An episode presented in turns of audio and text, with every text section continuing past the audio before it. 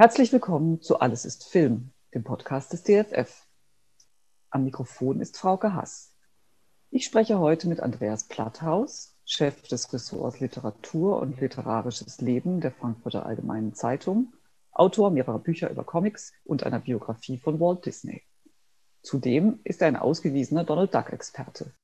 Unser Thema ist heute der legendäre Comiczeichner Karl Barks. Guten Tag, Herr Platthaus. Karl Marx, äh, super. Aber typisch, das ist ein wunderbarer Versprecher. Großartig, voll reingelaufen. Herr Platthaus, Karl Barks wäre am 27. März 120 Jahre alt geworden. Was hat der berühmte Zeichner der Donald Duck Comics mit unserer Ausstellung The Sound of Disney zu tun? Auf den ersten Blick sollte man sagen nichts, denn Karl Barks war kein Musiker, obwohl er sehr, sehr viele Geschichten gezeichnet hat, die Donald in musikalischen Kontexten agieren lassen. Aber er war ein Story Artist in den Disney Studios. Und wir alle wissen ja, und durch die Ausstellung wissen wir es noch mehr, dass die Musik ein ganz entscheidendes Handlungselement in Disney-Filmen gewesen ist, dass die Story Artists teilweise angewiesen waren, nach der Musik zu arbeiten, dass zuerst die Musik ausgewählt wurde und danach wurden die Trickfilme in gewisser Weise erst geschrieben.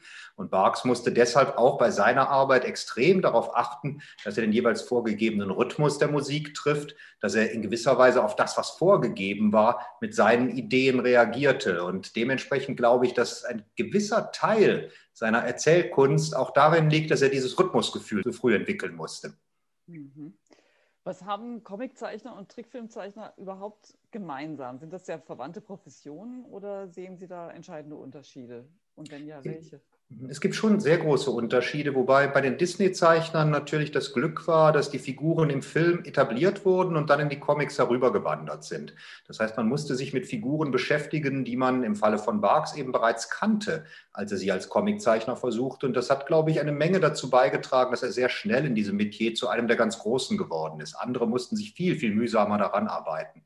Ansonsten aber ist es natürlich etwas ganz anderes, Trickfilmzeichner sind vor allem darauf aus, bestimmte Posen zu zeichnen, wenn sie richtig gut sind, aber nicht die kompletten Geschichten. Das wäre ja keinem zuzumuten. Es gibt ja die Einteilung zwischen den Animators und den In-Betweeners.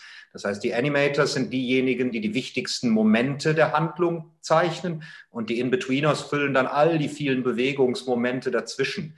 Und etwas wie einen ganzen Comic zu zeichnen, das würde normalerweise einem, einem Animator überhaupt nicht einfallen.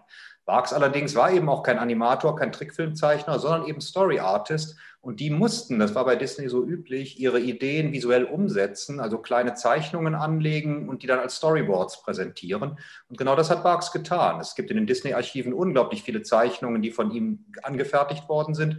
Und da sieht man natürlich, wie er sich mit diesen Figuren immer mehr vertraut gemacht hat.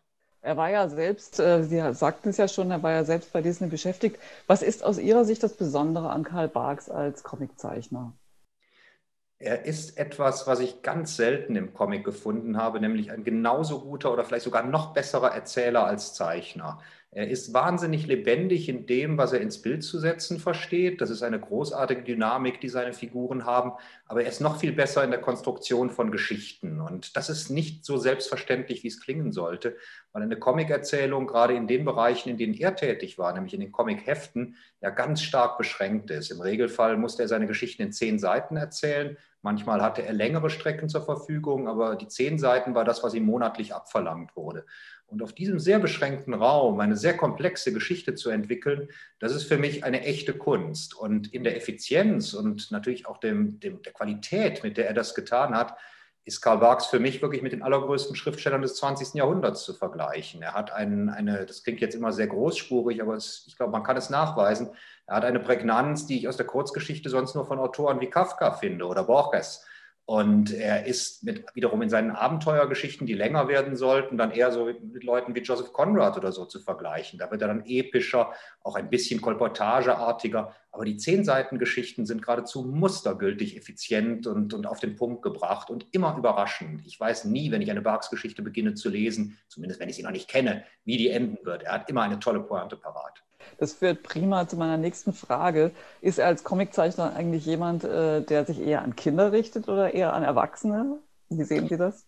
Er musste sich an Kinder richten und äh, er hat auch immer gesagt, für ihn sei eigentlich die größte Belohnung gewesen. Niemand kannte ja seinen Namen. Es stand immer nur der Name Walt Disney über all diesen Comics drüber. Wenn er am Wochenende irgendwie einkaufen ging und dann sah er, dass Kinder am Kiosk oder am Zeitschriftenstand im Supermarkt standen und seine Hefte kauften. Er sagte, das wäre eine unglaubliche Befriedigung gewesen.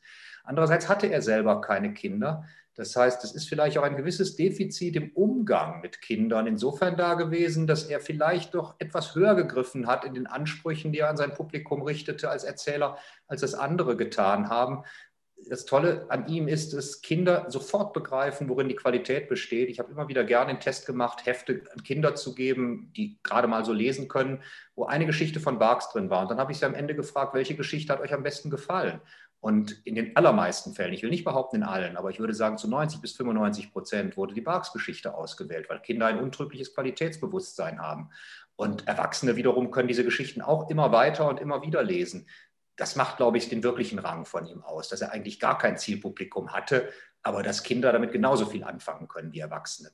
Ja, das ist, glaube ich, schon immer wieder faszinierend, wenn, wenn äh, es jemandem gelingt, sei es ein Comiczeichner oder oder äh, ein anderer Autor beide Zielgruppen, also sowohl die Erwachsenen als auch die Kinder zu begeistern, denke ich, dass beide sich das rausholen, was, was äh, ihnen was sagt.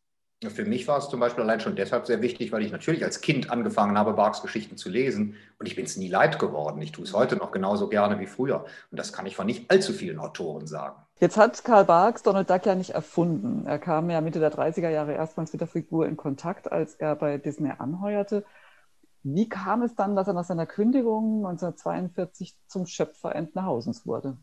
In gewisser Weise ist er in anderen Jobs gescheitert. Das ist eine ganz traurige Geschichte. Er konnte nicht mehr im Studio arbeiten, weil er eine Atemwegserkrankung hatte und die Klimaanlage nicht vertrug. Darum ist er in die Berge jenseits von Los Angeles gezogen, wo im Wüstenklima einfach für seine Atemwege eine viel bessere Umgebung war. Und er hat dann mehrere Sachen probiert, unter anderem auch hat er sich als Hühnerfarmer probiert und er ist einfach sehr schnell bankrott gegangen. Karl Barks war kein guter Geschäftsmann. Karl Barks war nur ein hervorragender Zeichner und Erzähler. Und dann kam das Angebot, als es plötzlich Comics gab, die jeden Monat erscheinen sollten, wo man aber gar kein Material für hatte, weil die Disney-Studios nicht darauf ausgerichtet waren, Comics zu zeichnen aber unbedingt etwas liefern sollten. Daraufhin haben die dann gesagt, na gut, da gibt es diese ehemaligen Leute, die bei uns gearbeitet haben, frag die doch mal. Und einer von denen war Karl Barks und das war der einzige, neben Jack Hanna, der es aber nur eine gewisse Zeit lang gemacht hat, der tatsächlich dann auch sein ganzes Leben lang mit den Comics weiter zusammengeblieben ist und im Endeffekt damit auch berühmt geworden ist. Also ein Glücksfall für den Comic, ein Glücksfall aber auch für Karl Barks selbst die Figur Donald Duck äh, begleitet ihn ja extrem oder steht sehr stark für Karl Barks.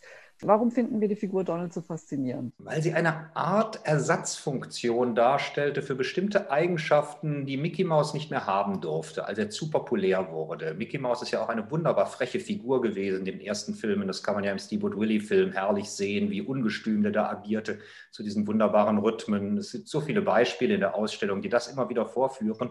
Aber als Mickey tatsächlich populär war, und zwar bei Erwachsenen wie Kindern, haben sich die in Amerika damals extrem einflussreichen Elternvereinigungen mit Beschwerden an Disney gewandt und gesagt, ich kann doch nicht mit meinem Kind in einen Film mit dessen Lieblingsfigur gehen, wo der dann irgendwie ganz übel mit Tieren oder mit anderen Wesen umgeht. Aber das machte natürlich einen Teil des Reizes dieser Filme und auch vor allem ihrer Dynamik aus. Und dementsprechend wurden Nebenfiguren erfunden, die die Eigenschaften, die Mickey nicht mehr verkörpern durfte, dann eben auf die Leinwand brachten. Goofy kennen wir mit den etwas tumben Dingen und Donald eben mit dem querulatorischen, auch äh, bisweilen fast schon zorngiebelartigen, diesem hektischen, was er hat. Das alles hatte Mickey irgendwann auch. Und Donald hat das zum Teil auch abgelegt. Er ist irgendwann dann ja auch Onkel geworden. Die Neffen kamen dazu. Der wurde auch zum Familienvater. Aber bei ihm hat mehr von diesem Ungestüm, diesem kinderartigen, wütenden überlebt. Und das macht ihn zu einem Anti-Helden. Und mit so etwas kann man sich, glaube ich, besser identifizieren als mit einer rein gewaschenen Maus das ist das Schöne daran, dass Donald jemand ist, wo ich sofort sagen würde, der hat ganz viel von den Fehlern, die wir alle haben. Während bei Mickey von den Fehlern nicht mehr sehr viel übrig geblieben ist. Disney wusste das, hat sehr darunter gelitten, aber konnte es effektiv nicht mehr ändern. Und darum hat er bei späteren Figuren dafür gesorgt, dass es nicht ganz so extrem abgeschliffen wurde. Barks bekannteste von ihm geschaffene äh, Figur äh, ist ja Onkel Scrooge vermutlich, bei uns als Onkel Dagobert bekannt. Er ist wahrscheinlich auch der meistgehasste neben Gustav Ganz. Ist diese Familienaufstellung in den Comics auch für deren Erfolg verantwortlich? Also diese besondere Spannung, die zwischen den grundehrlichen Kindern, dem bösen Onkel Dagobert und dem tollpatschigen und eben zuweilen auch jähzornigen Donald entsteht? Ich glaube schon. Also gerade die Neffen, das ist natürlich für Kinder ein fantastisches Identifikationsangebot, weil die ja eigentlich viel schlauer sind als die Erwachsenen. Die sorgen dafür, dass der Laden läuft und dass in den größten Krisenmomenten noch irgendwie die Familie da wieder rauskommt.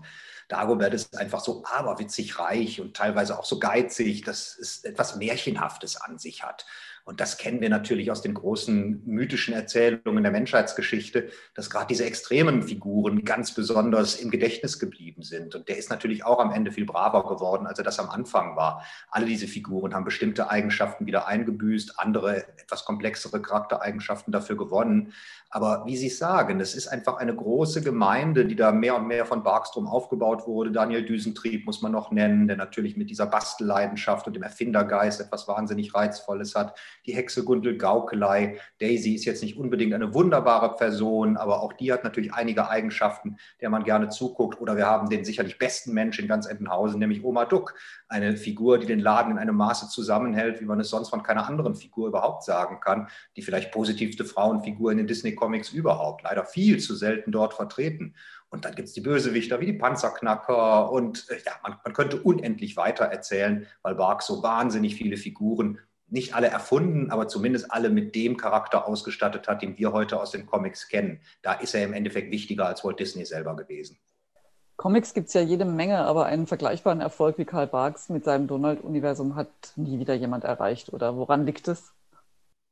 Ich glaube schon einfach an der Qualität und an der Dauer dieser, dieser, dieser Arbeit. Er hat 25 Jahre lang gezeichnet und in einer Intensität wie sehr wenige Leute sonst. Es gibt ein paar andere, in Japan beispielsweise Osamu Tezuka, der hat noch viel mehr gezeichnet äh, und auf einem ähnlich hohen Niveau. Aber ich würde behaupten, eben mehr grafisch als erzählerisch. Äh, trotzdem ist das ein, ein interessanter Vergleich. Oder nehmen wir René Goscinny mit Asterix in Frankreich, der ja nicht nur Asterix gezeichnet hat, dann redeten wir ja gerade mal über 30 Alben aus seiner Feder, sondern auch Lucky Luke und Is Gut und vieles, vieles mehr. Es gibt ein paar Leute, wo ich sagen würde, das ist mit Barks allemal vergleichbar, qualitativ wie auch vom Erfolg her. Aber unter den Amerikanern und gerade jetzt auch bei den ganz populären Sachen, da ist er tatsächlich einmalig. Es gibt Superhelden-Comics, die sich mittlerweile besser verkauft haben, aber ob die wirklich über ein Vierteljahrhundert aus derselben Hand diesen Erfolg haben würden, darauf warte ich noch. Und ich sehe niemanden, der Lust hätte, sich so lange mit Superman oder Batman oder wem auch immer zu beschäftigen, weil das natürlich auch viel, ja, sorry, langweiligere Figuren sind als Donald. Ich meine, da reden wir einer echten, tollen, charaktervollen Figur. Bei Superhelden reden wir im Regelfall von Abziehbildern. Wenn man Glück hat, kriegen die mal ein bisschen Probleme an die Backe geschrieben. Donald hat sie dauernd und dementsprechend hat man, glaube ich, auch als Zeichner mehr Spaß mit dem bei einem Vierteljahrhundert Zusammenarbeit als mit einem unglaublich allmächtigen Helden. ja, prima. Den Spaß, den hatte äh, Karl Barks offensichtlich. Jedenfalls blieb er ihm treu sehr lange.